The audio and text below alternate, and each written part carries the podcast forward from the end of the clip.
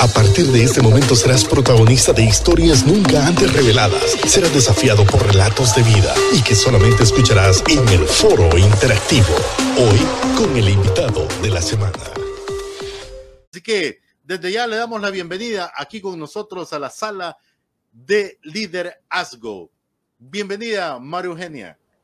Bueno, muchísimas gracias por la invitación. Eh, realmente es bonito escuchar el concepto que tiene mi hermano. Yo ayer conversaba y realmente decía que usted fue nuestro soporte muchas veces cuando nosotros no hallábamos qué hacer ya en la parte espiritual y tal vez para calmar nuestra alma también. Y decía que llegó también usted hacer con su gran corazón un gran acto de, amor tanto por los niños como nosotros como personal, que usted también se acercaba a nosotros y nos hacía ver la importancia de estar también en paz con el Señor en todo momento. Muchísimas gracias realmente por la invitación y es un honor estar con ustedes. Así que siempre que tenemos invitados, veo que le tiran flores a Luis bastante, ¿verdad? Y Luis me molesta a mí como el pastor Raúl y yo soy hijo del pastor.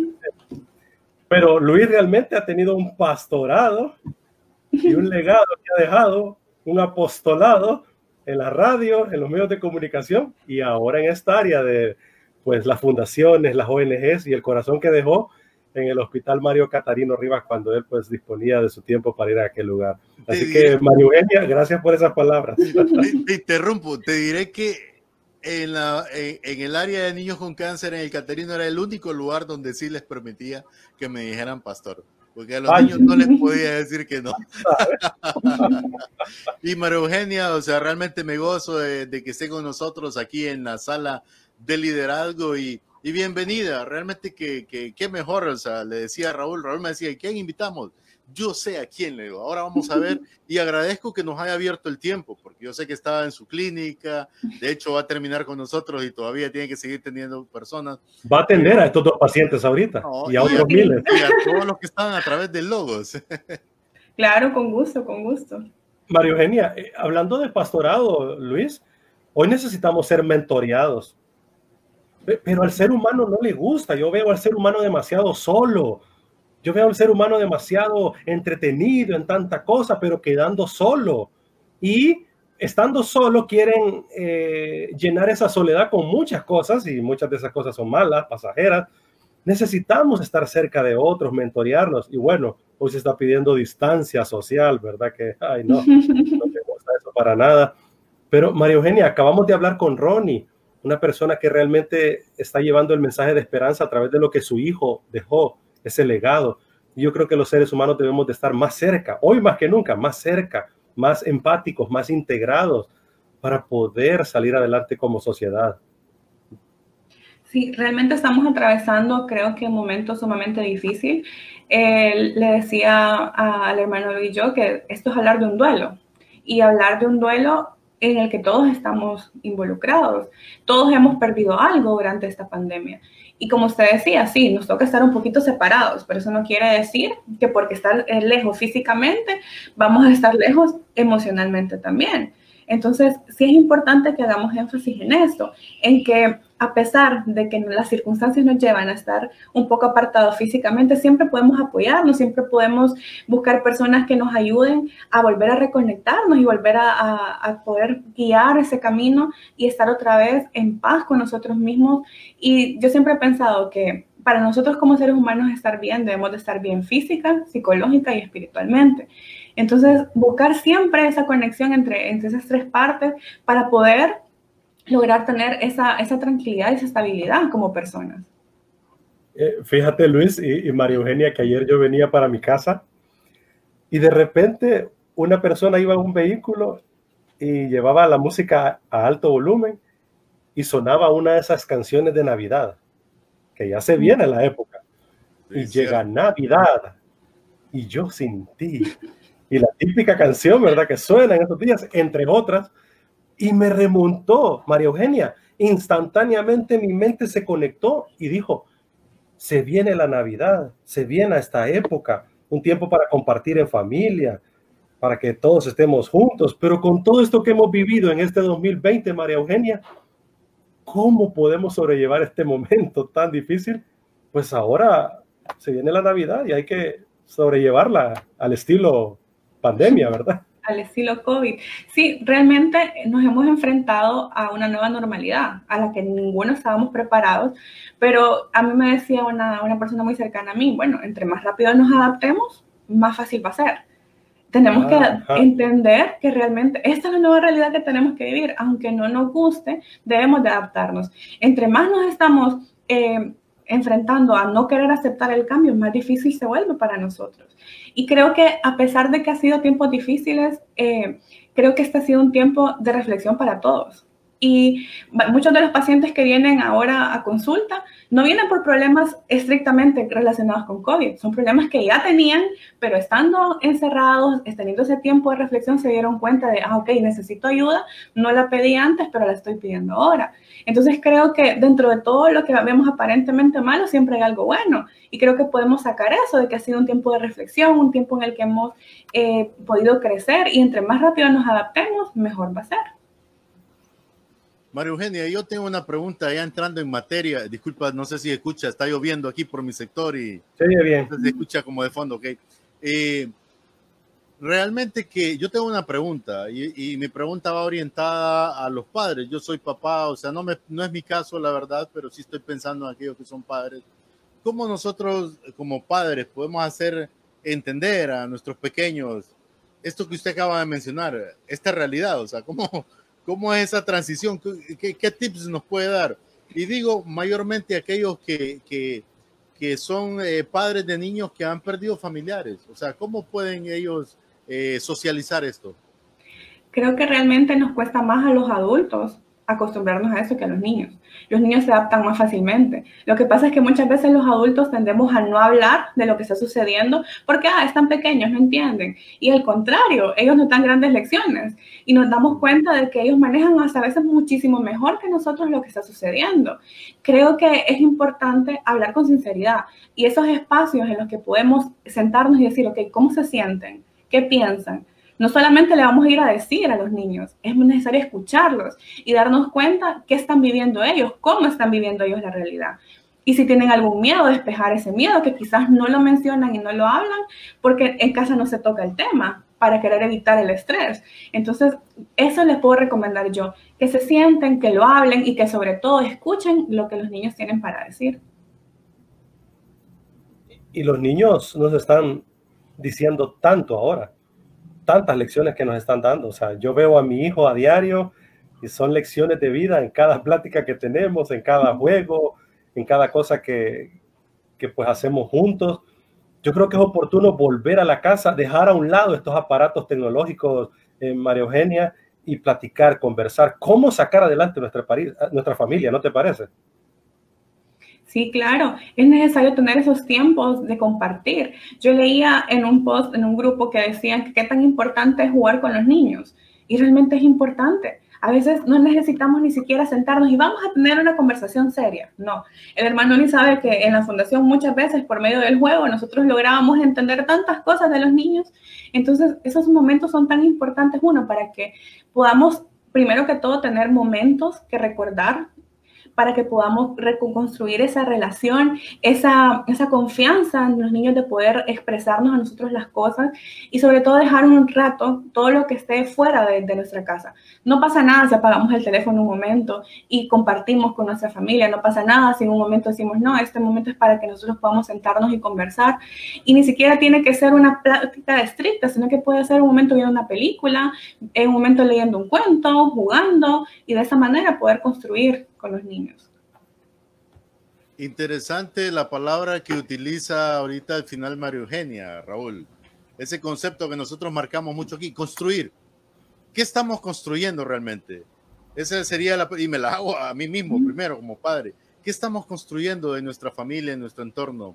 Eh, ¿qué, ¿Qué estamos construyendo? O sea, realmente es una pregunta muy amplia, yo sé, pero María Eugenia, o sea, ya pasando un poquito y saliéndonos de, del asunto del dolor, porque existe, eh, ¿qué podemos hacer los demás, o sea, la sociedad en sí?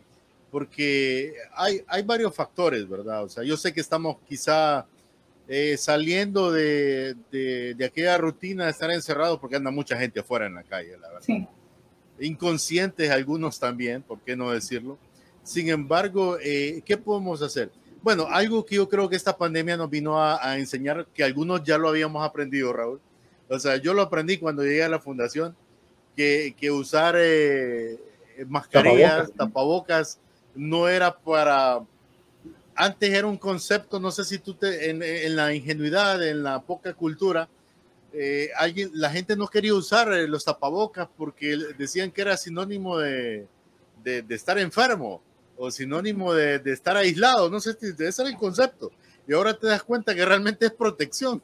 Y al final no estamos protegiendo nosotros mismos, pero estamos protegiendo a los demás. Esto yo lo aprendí en la fundación, o sea, no es nuevo para nosotros ahora, que es, es normal. Yo me imagino ah, que para los niños de, de, la fundación del niño con cáncer, ya no se ven tan, tan aislados cuando todo el mundo usa mascarilla. Antes era un desafío, María Eugenia, ¿cierto? Que ellos se sentían mal de usar esa mascarilla. Creo que es algo que hemos como aprendido, eso nos ha llevado a aprender. Pero yo digo, hay personas que están sufriendo por, por diferentes enfermedades, no necesariamente COVID, no solo COVID. O sea, ¿cómo nosotros podemos contribuir? ¿Cómo las familias pueden contribuir? Ya sean niños o adultos. O sea, ¿qué podemos hacer? ¿Qué papel debemos jugar nosotros? Bueno, creo que como sociedad siempre debemos de estar informados de qué manera poder ayudar tanto a nuestros familiares como a las demás personas que están atravesando momentos difíciles.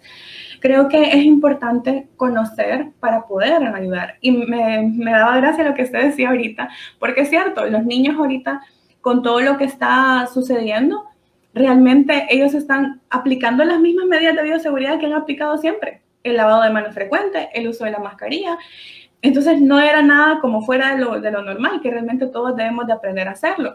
Y sobre todo entender que cuidándonos, cuidamos a las demás personas también. Y eso es un símbolo de amor también, es una manera de mostrar amor hacia el prójimo y darnos cuenta de que no solamente es para, ay, yo quiero estar bien, es que todos podamos estar bien. Y creo que en este tiempo de pandemia nos ha servido también a poder nosotros identificar en qué lugares podemos servir. Se, se ha despertado ese, esa voluntad de querer ayudar a las demás personas, el darnos cuenta que hay tanta gente necesitando. Entonces creo que si podemos hacerlo, si los que, los que tenemos la bendición de tener un trabajo, de poder tener a nuestra familia, poder acercarnos, acompañar a las demás personas, no es necesario el dinero, el tiempo que uno comparte, la gana y la voluntad de poder compartir una oración hacia una persona. Usted sabe mejor que nadie lo que aliviaba a tantos eh, pacientitos, una oración, no necesitábamos más era una oración que pudiera calmar su alma. Entonces creo que todas esas, pequeñas cosas que nosotros podemos hacer por el prójimo es el mejor momento para poder ponerlo en práctica. Ahora, María Eugenia, eh, está aquí con nosotros, obviamente, hablar de psicología, un tema demasiado amplio, Raúl, pero nosotros eh, tratando de ligarlo con el testimonio de Ron y todo, yo sé que usted ha trabajado mucho en, en la parte de cuidados paliativos pero la verdad la población en general desconoce. Si nos puede describir, ¿qué es cuidados paliativos? Bueno, en palabras sencillas, cuidados paliativos son los eh, cuidados que se le dan a pacientes y familiares que enfrentan eh, enfermedades crónicas, por ejemplo el cáncer, dentro de muchas más como cardiopatías, insuficiencias renales. Son pacientes que se enfrentan a enfermedades que amenazan su vida. ¿Y qué hacemos nosotros? Aliviar el sufrimiento. Y no solamente aliviar el sufrimiento que conlleva la enfermedad, sino que el sufrimiento psicológico también, el sufrimiento espiritual también. Y poder con esa manera ayudarle a que el paciente y la familia tengan una mejor calidad de vida acompañándolos durante todo el proceso, desde el inicio de la enfermedad hasta que el paciente le toca fallecer y aún después con él trabajando duelo con su familia. Eso hacemos nosotros. No sé si tienes alguna pregunta, mi estimado Raúl. Bueno, hablábamos con Ronnie del tema del luto. ¿Qué tips prácticos nos podría dar a los que no estamos pasando esos momentos, pero que tú muy bien decías, María Eugenia, podemos ayudar a otros? Creo que esta pandemia nos está diciendo, hey, hello, el coronavirus está diciéndonos, hello, volvamos a ser humanos y no a ser inhumanos como lo estamos siendo hasta hoy con tanto tema de racismo, odio, temas sociales, políticos, unos contra otros, o sea, no aprendemos la lección. Veía molestos algunos eh, ayer en un medio de comunicación con esto del cambio climático, ¿verdad? A, mí me da risa porque unos están a favor del cambio climático, hey, miren el problema que está, y otros están en contra del cambio climático. Y por estar peleándonos tontamente por esa palabra, no hacemos nada por el cambio climático. O sea, yo con, mi, con mis cinco sentidos me puedo eh, ver hacia afuera y decir, hay un problema en nuestra sociedad. No estamos cuidando las montañas. Aquí tenemos un merendón que lo estamos destruyendo. Y nadie dice nada, o sí, algunos decimos sí, levantamos la voz, pero no se hace nada al respecto. Entonces, eh, yo veo al mundo de hoy peleando, discutiendo por realmente tonteras, cuando realmente lo que vemos de es hacer y ser más humanos. Entonces, eh, María Eugenia, hay personas que ahorita podemos ayudar a otros con este tema del luto, acercarnos a otros. Y yo creo que podría darnos algunos tips de qué podemos decir, qué podemos hacer, qué no hacer, qué no decir para acercarnos a estas familias que están pasando en momentos difíciles. Sí, creo que hay algo que también hemos aprendido en este tiempo y que es algo que en estos cinco años con los niños yo aprendí, que es que vivimos un día a la vez. Creo que el miedo a contagiarnos de COVID, el miedo a fallecer por COVID o que nuestra familia fallezca nos ha dado, nos ha dado un gran golpe de realidad, de darnos cuenta que no somos inmortales. En algún momento a todos nos va a tocar fallecer, a todos nos va a tocar morir y como la muerte es un tema tan, tan delicado en la, sociedad, en la sociedad, no lo hablamos. Y creo que en primer lugar está eso, el poder aceptar que eso es algo que todos vamos a, a tener que, que, pasar en algún momento, eh, el poder eh, entender que es parte de la vida y no estar satanizando tanto de que no se habla de ese tema porque eh, peor con los niños, ¿verdad? Cuando es algo que nosotros debemos de aprender a hacer debemos de perder el miedo a acompañar también a las personas que están sufriendo. Claro, a nadie le gusta sufrir, ni a nadie le gusta ver a sus familiares sufrir. Y tendemos a decir, no llores, ya está descansando, no llores, eh, él está en un mejor lugar. Y realmente sí, está descansando, sí, está en un mejor lugar, pero tiene derecho a llorar. El duelo es un proceso psicológico normal que en el que nos estamos adaptando a la pérdida de la persona. Y dentro de este duelo hay dolor y es inevitable sentir el dolor. Entonces, el permitir a la persona que exprese, yo escuchaba ya al final de la participación de, la persona que estaba hablando antes de su testimonio, y él mencionaba justamente de que eh, esa parte que es tan importante eh, el hablar, porque dijo que haber hablado aquí le había servido, y es eso, el poder expresar, entre más lo hablen, entre más sea escuchado, entre más sea entendido, mejor va a ser para las personas poder atravesar el proceso de duelo. Pero si lo frenamos y decimos, no, no, no, no llores, no, no, no, no te sientas así, o cometer el error de decir, no, tenés más hijos, o tenés otra persona por quien luchar. Sí, es cierto, pero eso también me duele y aprender a respetar que el dolor es personal y que mi dolor nunca lo va a sentir nadie más, pero lo puedo intentar entender aunque no termine de, aceptarlo, pero puedo acompañar a esta persona aún en el dolor. Yo creo que no es tanto de qué voy a decir, es tanto de aquí estoy. Si me necesitas, aquí estoy. Buena. Muy buena esa parte. Eh, el estrés, Luis, la depresión, eh, está siendo una carga bien difícil. Yo, yo leía la vez pasada, algunos psicólogos estaban diciendo que tras esta pandemia, post pandemia, la situación más crítica o la pandemia que nos va a atacar va a ser la salud mental, ¿verdad? Y, creo que hay mucha gente que le está echando ganas en la vida, haciendo de todo un poquito para eh, pues traer recursos a, su casa, ¿verdad? Eh, ¿Qué podemos hacer, María Eugenia, para ayudarnos eh, a nuestra mente? decía Alan Perdomo, ¿te acuerdas? nuestro amigo teólogo Luis mencionaba que el cerebro es vago, ¿verdad? Y a este cerebrito hay que ponerlo a trabajar, hay que ponerlo a hacer cosas, porque si no se nos va y se nos pierde. O a veces, o muchas veces, eh, el tiempo lo dedicamos a muchas cosas que realmente no tienen valor en la vida, Mario Eugenia. Sí, claro. Para empezar, ver qué con qué nos estamos informando. Los medios de comunicación nos tiran demasiadas noticias. Y es cierto, uno tiene que estar informado y es necesario estarlo, pero sobreinformarse causa más estrés y de repente estrés innecesario, estrés que no necesitamos.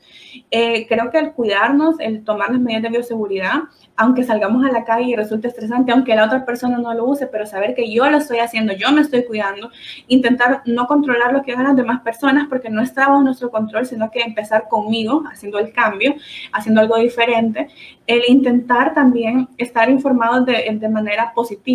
Entonces, el hacer otras actividades que no solo sea COVID, me va a ayudar a mantener mejor mi salud mental. El recordar que tengo que cuidar mi salud física, el recordar que tengo que cuidar mi alimentación, el que tengo que cuidar eh, mis relaciones con otras personas, eh, es también una manera de volver a la realidad. O sea, sí estamos viviendo una pandemia, sí nos toca tener otras medidas, pero seguimos siendo personas. Entonces, debemos de continuar con nuestra vida de la mejor manera, siendo responsables e intentando que en todo momento podamos igual tener momentos de autocuidado, que es tan importante. Y lo hemos dejado a un lado. Nos enfocamos tanto en otras cosas que se nos olvida que también merecemos ese momento de autocuidado. Y como les mencionaba antes, durante la pandemia, no, es cierto, produce estrés.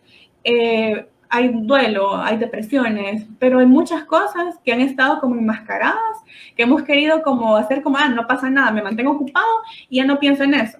Y que ahorita que hemos estado un poquito más en casa, han surgido y nos hemos dado cuenta que están presentes y que debemos de trabajarlo y que debemos de buscar ayuda. Y creo que también es necesario eso, dejar de estigmatizar el hecho de ir al psicólogo, porque lo ven como ¿qué es eso? O sea, yo no lo necesito. Para locos. Es, para locos y realmente todos necesitamos. Uno es psicólogo, tiene su psicólogo. Entonces, realmente eh, es darnos cuenta que debemos de cuidar nuestra salud mental. Si yo estoy bien, puedo ayudar a las demás personas. Si yo estoy bien, quienes estén a mi alrededor también lo van a estar, porque es lo que yo voy a transmitirle a esas personas.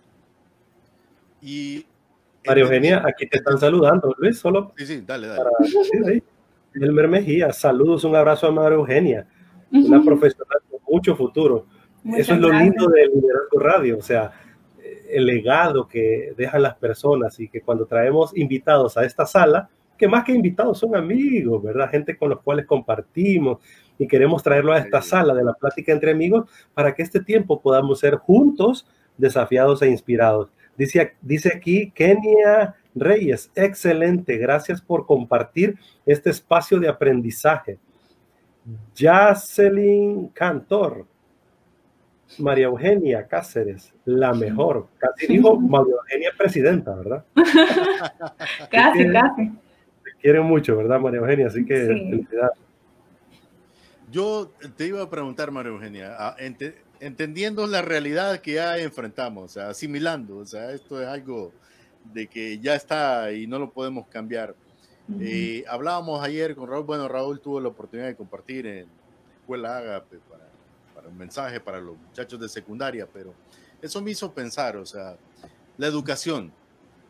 Eh, los jóvenes, los niños están desde casa, están en una jornada completa en la computadora, eh, hay papás estresados porque la tarea, porque el trabajo se haga de la mejor manera, eh, que no debería ser, que sí debería ser, hay tantas preguntas. El sistema educativo, por otro lado, no se puede inventar las notas, tiene que, buscar una forma de cómo evaluar. O sea, hay 50 y 50 en cuanto a esto, ¿verdad?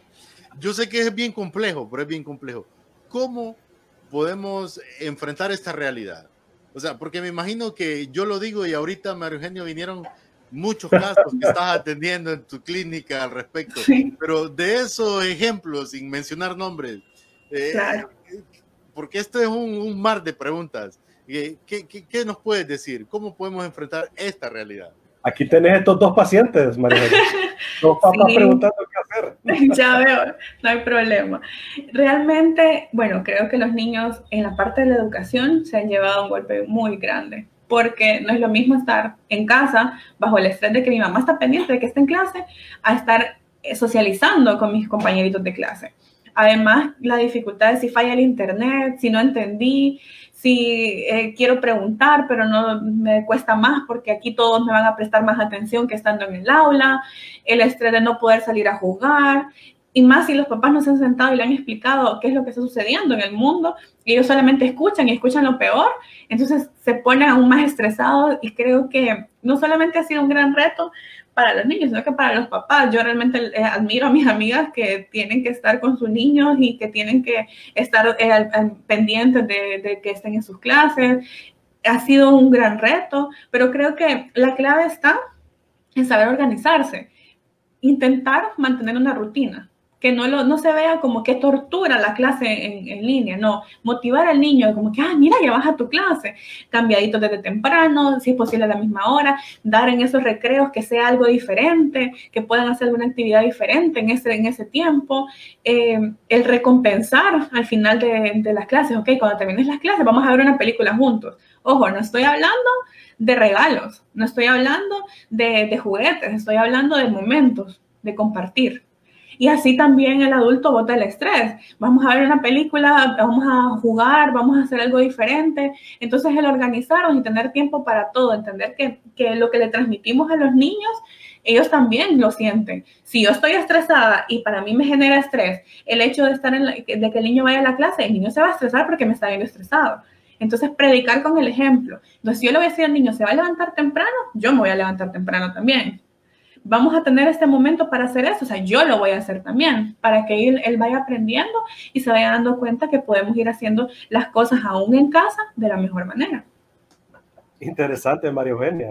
Eh, Luis, es que me identifiqué tanto en todo lo que dijo ahorita María Eugenia. Yo me imagino a todos los papás en la radio, ¿verdad? Aquí en las redes sociales, identificados en esto, o sea... El paciente. Sí, dijiste algo clave, momentos. Sí. No se trata de darle obsequios tales materiales, sino de momentos. Fíjate que con mi hijo hemos estado así trabajando. Le digo, hijo, los viernes y sábado van a ser noches de película. Ah, y él ya sabe. Es más, él prepara todo. Es más, a veces le gusta estar en la sala y tenemos dos colchonetas precisamente para eso. Y él prepara la sala. Si hay trastes sucios, él los lava prepara la televisión, es una cosa que a él le inspira. De igual manera estoy haciendo entonces con cada clase de que esos momentos sean momentos especiales donde él pueda disfrutarlos, porque si no, entonces voy a transmitir el estrés y la presión de todo este rollo, María Eugenia. Sí, realmente voy, creo. Perdón, María Eugenia, yo, me, yo me voy, no, no te preocupes, yo me voy a ir un poquito más allá, aquí quiero aprovechar el tiempo. Yo me voy a ir al hecho de, de la realidad de la realidad que tenemos a jóvenes, para adolescentes y niños incluso, que dicen, ya no quiero estar en esa clase. Y quiero apagar esa cámara, y ya no quiero, y no quiero más. Y así hay muchos. ¿Qué podemos hacer nosotros como padres, María Eugenia? ¿Qué consejo nos das? Realmente escucharlos, ver qué es lo que les estresa, qué es lo que les molesta, porque de repente no entiendo y tengo derecho a no entender. ¿Ustedes alguna vez han recibido clases en línea? Ustedes no se imaginan lo estresante que es estar leyendo un folleto y quedar así como que, ¿qué quiere decir? Y no tener a quién preguntarle. Entonces, imagínense en una clase en línea, también un reto para las maestras de tener que estar controlando desde, desde vía Zoom a sus eh, estudiantes y realmente a veces tal vez ellas están dando lo mejor, pero tal vez el niño no entendió. Entonces, el sentarnos y decir, ¿qué es lo que te estresa? ¿Qué es lo que te incomoda? ¿Qué es lo que te molesta? Y si es algo más y necesita ayuda, pues bueno, buscar a alguien que pueda ayudar, un profesional de la salud que pueda ayudar, escuchar qué es lo que ellos tienen para decir. Si es un problema con la clase, bueno, contactarnos con la maestra y ver de qué manera lo resolvemos, de qué manera podemos facilitar las cosas a los niños. Pero si yo me voy a poner con la faja atrás y que hace caso, no le estoy ayudando en nada, estoy generando más estrés, sino que el aquí, ok, aquí estoy, yo sé que es estresante, entiendo que es estresante, a mí tampoco me gusta trabajar desde casa. El poder hacerle sentir de que, ok, no solamente tú te sientes mal, yo también me siento mal, pero vamos a poder. Yo sé que puedes, te ayudo en algo. O sea, el ser más empáticos y no tan estrictos al que, bueno, tal vez pensamos que es un berrinche y quizás no es berrinche. O sea, tal vez no entiende y qué difícil es. Entonces, que se sientan comprendidos, que se sientan acompañados y escuchados. Y, y Luis, María Eugenia, y aquí voy con los tacos de frente. Para esos papás que son tan indiferentes, tan alcahuetos, tan, tan raros. Es que el problema de nuestros jóvenes hoy no son tanto nuestros jóvenes, son sus padres. Y María Eugenia, ¿qué hacemos entonces con un papá indiferente? ¿Qué hacemos con ese papá y esa mamá que ah, no le importa y ahí que pues este wirro se quede enfrente de esa computadora y ahí vea cómo hace? Creo que podemos dejarle un mensaje a los muchachos que nos están escuchando, a más de algún niño de 8 años, de 10 años, de 15, Creo que hoy debemos de ser proactivas y proactivos como personas.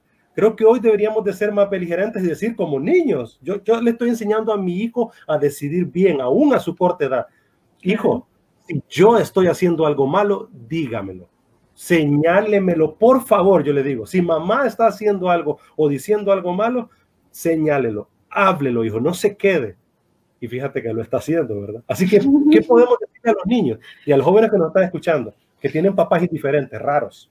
realmente intentar dialogar. Y si con el papá es difícil y dice, no, es que mi papá no me escucha, no me quiere prestar atención, buscar un adulto de confianza que pueda ayudarnos a hacer ese puente de comunicación con los padres. Porque es cierto, usted mencionó algo muy importante, la mayor parte de los problemas de los jóvenes y de los niños es la crianza de los padres. Y creo que hemos crecido eh, queriendo imponer, queriendo eh, ser estrictos para crear buenos hijos y realmente al final terminamos llenándolos de traumas, de miedos, de problemas y vemos la rebeldía y no entendemos el por qué a mí me llama mucho la atención cuando quieren eh, que los niños dejen de ser violentos y los padres son violentos con los niños. O sea, yo le pregunto al niño, ay, que, le quisiste pegar a tu mamá, ¿por qué le pegaste? Porque me pegó ella en la cara a mí. Entonces quedo así como, ¿cómo le digo a él, no seas violento con tu mamá si recibe violencia? O que le dijiste una mala palabra a tu mamá, sí, pero es que ella me dijo tal cosa. Entonces, es aprender a ver eso. Entonces, les recomiendo a los niños, si ellos sienten que no están siendo escuchados, intenten primero que todo tener esa comunicación con los padres en un momento que están tranquilos. Obviamente no vamos a intentar dialogar cuando los están regañando, porque es mentira. Si están enojados no lo van a escuchar. Pero sí que lo pueden hacer en un momento cuando estén más en calma y expresar lo que uno siente. De repente a mí me sirve mucho con los niños que escriban cartas que se les entreguen a los papás, porque tal vez no tengo palabras para hablar, para poder expresar, pero lo puedo escribir y se me va a hacer más fácil. Entonces, el poder eh, utilizar ese tipo de métodos, sino con un adulto cercano que nos escuche, que nos entienda, con que sintamos confianza, para poder hacer esa cercanía con los padres. El micrófono, mi estimado Luis. Mario Eugenia, no quiero desaprovechar el tiempo porque el tiempo ha ido volando con estos dos pacientes que tenemos hoy. Yo sé que muchos padres se han identificado también, pero Mario Eugenio, cuéntanos de Pequeños Guerreros. Okay. ¿Qué es Pequeños Guerreros? Bueno, Pequeños Guerreros es una fundación en la que nosotros nos encargamos de brindar a niños y adolescentes lo que son los cuidados paliativos.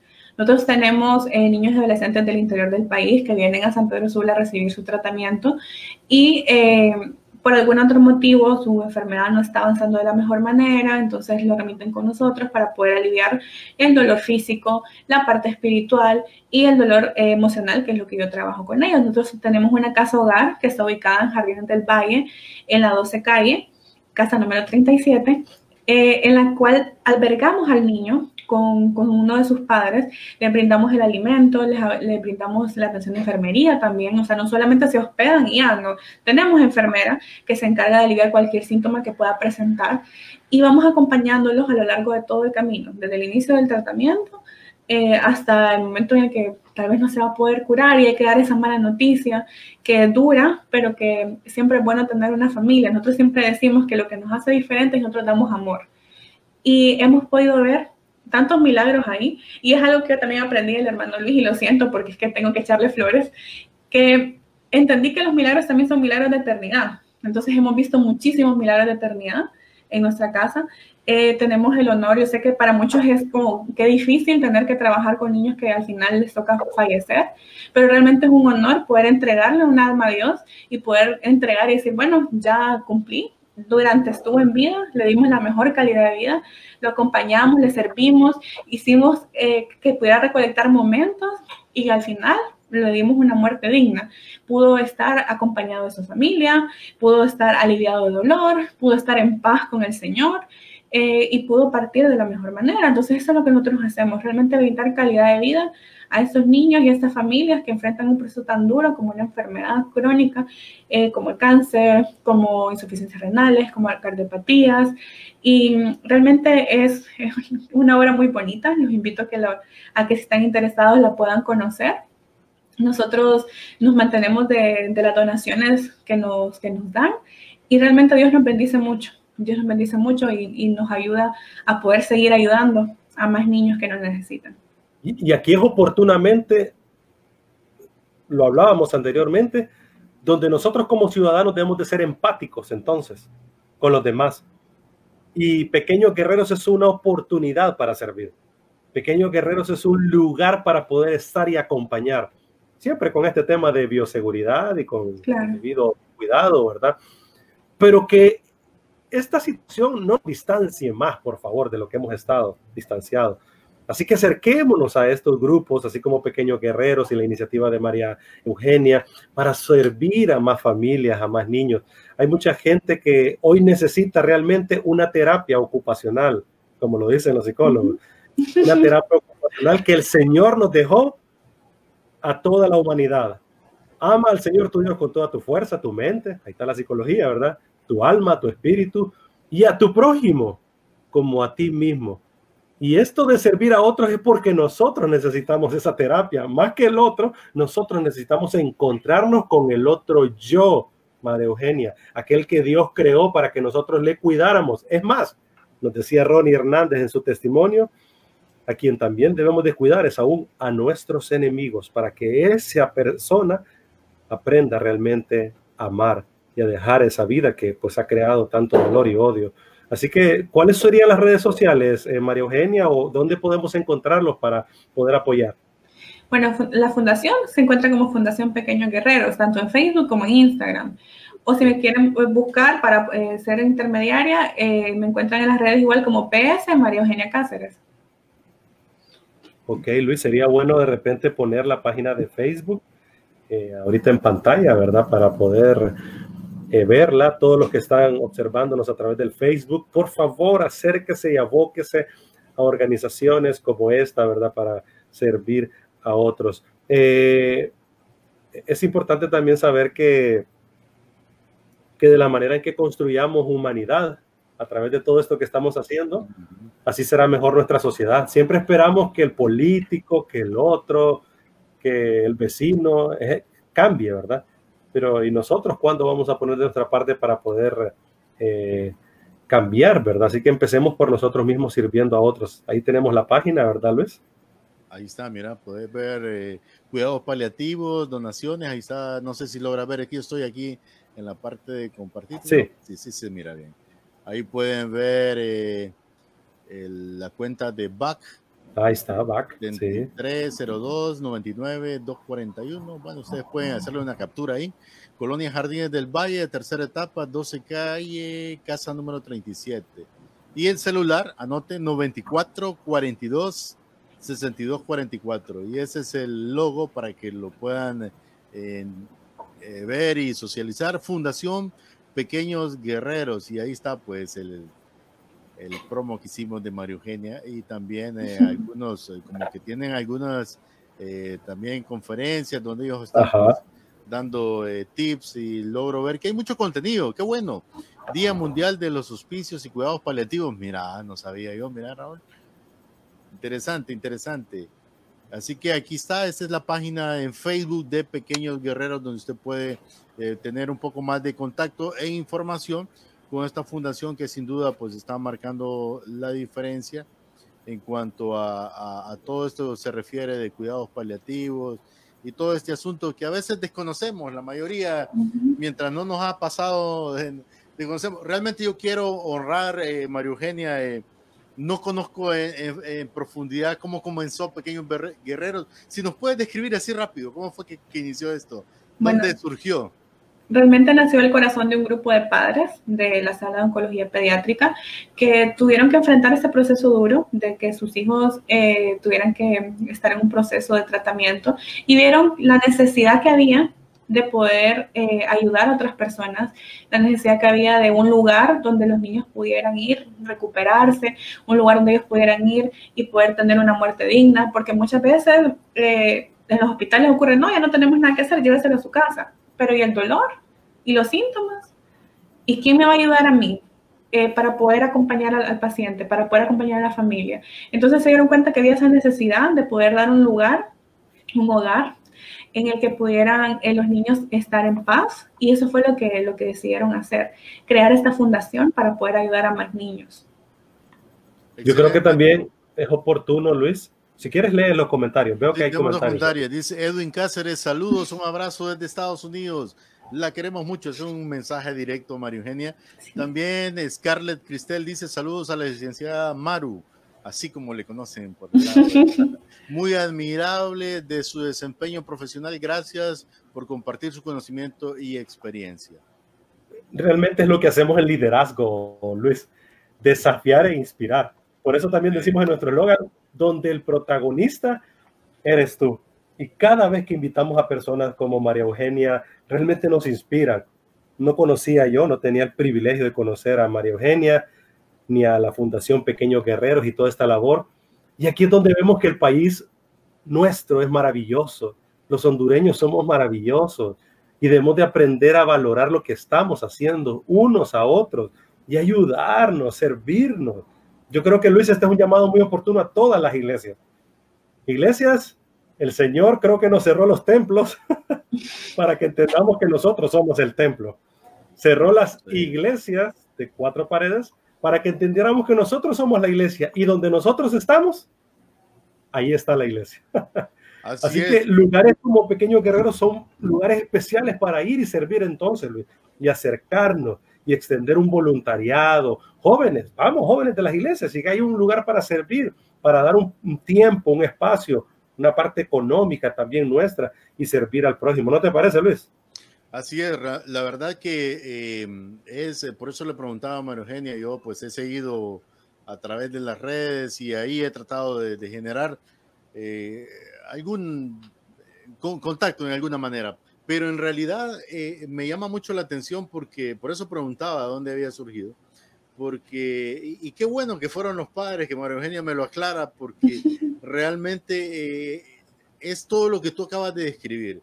Pues esa es la verdad, esa es la esencia del corazón de los hondureños, porque es increíble, bueno, María Eugenia, que estuvo mucho tiempo permanentemente ahí y continúa haciéndolo en la sala oncológica. Eh, cuánta gente llega de, los sectores aledaños a nuestra ciudad, que, que, el hospital le provee. Gracias a Dios la fundación está, María Eugenia, tú eres testigo de esto, y le da alimentación y le da lo, lo, que más pueden con los niños, pero los padres que están ahí no lo reciben. O sea, yo no, no, no, olvido eh, muchos niños que estaban solos y cuando yo les preguntaba, ¿y tu mamá? la, la, respuesta que me daban era, anda eh, buscando dónde lavar ropa o algo para poder comprar comida. Wow. O, yo le decía, eh, ¿tienes hambre? Sí. Y no te dieron de comer, preguntaba yo, tratando de pues, saber qué, no le dieron de comer a este niño aquí, ¿verdad? decía, no, es que la tuve que compartir con mi mamá porque ella desde ayer no come y, y yo tuve que compartirle un poco de lo mío y por eso tengo más hambre. O sea, y tantas experiencias ahí que te puedo contar. Y también entiendo, no es fácil entrar al hospital, no es fácil eh, eh, también llegar a esos lugares, tener eh, la fortaleza para enfrentar esa realidad, porque no todos tienen ese llamado, Raúl. O sea, yo no voy a juzgar al que no va porque se trata de llamado, pero también usted sí puede hacerlo a través de pequeños guerreros. Ahí está la puerta para poder, ah, bueno, yo no puedo ir al hospital porque muchos, a mí muchos me, me han dicho, creo que Merogenia también, es que yo no soporto entrar, o sea, me pongo a llorar desde que entro. Pero ahí está Pequeños Guerreros, esa es su ventana. ¿Cierto, María Eugenia? Cierto. Muchas personas me dicen, ay, qué triste, ¿cómo aguantas? Yo no podría, yo lloraría. Y usted sabe, hermanos, que yo lloro. y que a mí también se me hace difícil, porque soy ser humano también, eh, y uno se encariña demasiado y pues le duele el dolor ajeno también. Entonces, eh, creo que es cuestión de la manera en que ayudemos. Lo que no importa, lo que importa es que hagamos algo por las demás personas, que podamos servir de lo que Dios nos ha dado a nosotros, ser bendición para los demás con lo que sea, con el talento que nos haya dado, con, con, lo que nosotros podamos acercarnos y poder decir, bueno, este es mi granito de arena, siempre es muy valioso. Y mencionaba eh, realmente esa realidad tan dura que se vive en los hospitales y es cierto, muchas mamás ni siquiera tienen para poder comer. El hospital da la, la alimentación para el paciente, no para el familiar. Y muchas veces toca eso, compartirlo. Quienes tienen, gracias a Dios, pueden ir y comprar algo más, pero ¿y quienes no? Quienes no tienen su familia cerca. Entonces, por ejemplo, ahorita tengo una paciente que ya está en, oncología de adultos y eh, no tiene donantes de sangre y ocupa donantes de sangre. Entonces, y su familia está lejos. ¿Cómo hacen para venir a donar? Y más el miedo que da en este momento, ¿verdad? Poder eh, ir y donar, pero realmente es, es, necesario. Hay gente aún que tiene otras enfermedades, no todo es COVID en este momento. Interesante. Mario Eugenia, ¿y cómo puede alguien ir a donar sangre, ya que lo mencionas? se podrían comunicar con, con, el teléfono de la fundación o le paso el teléfono de la paciente para que, para que puedan contactarse con ella, para que puedan ponerse de acuerdo y, que puedan recibir sus, sus, donaciones. ¿Tú te sabes el número, si me lo dictas? para Ahorita, 95 78 48 28. Es que de eso se trata liderazgo. Haz go. Es inmediata pronto, como decimos en el barrio, ¿verdad? Se trata de salvar vidas, de acompañar a personas, de estar cerca. Hoy más que nunca, 95, 78, 48, 28. Hay bastantes ocho, así que es fácil de aprender. sí. Sí, y esto es para alguien que necesita sangre, o sea, esto es ya algo ya inmediato. Sí, sí, realmente eso es lo que ella la sostiene, es lo que ella ahorita la tiene un poquito más aliviada y tranquila, entonces sí, hemos estado en la fundación eh, buscando donantes, pero realmente siempre necesita más. Y ahorita justo está buscando ella pidiendo, entonces sí, les agradecería muchísimo si pudieran ayudarnos con esto, contactarse con ella y decirle que, que están dispuestos a poder ayudar. Estamos ya en la parte final, Raúl. El tiempo se nos ha ido rápido. Yo le dije a María Eugenia, eh, la verdad que con estos dos par de pacientes el tiempo se nos va a reducir, pero ha sido muy enriquecedor realmente todo lo que ha expuesto aquí con nosotros. Y, gracias, María Eugenia, por, por abrir el tiempo, el espacio, pues yo sé que ha, sido un día ocupado el día de hoy.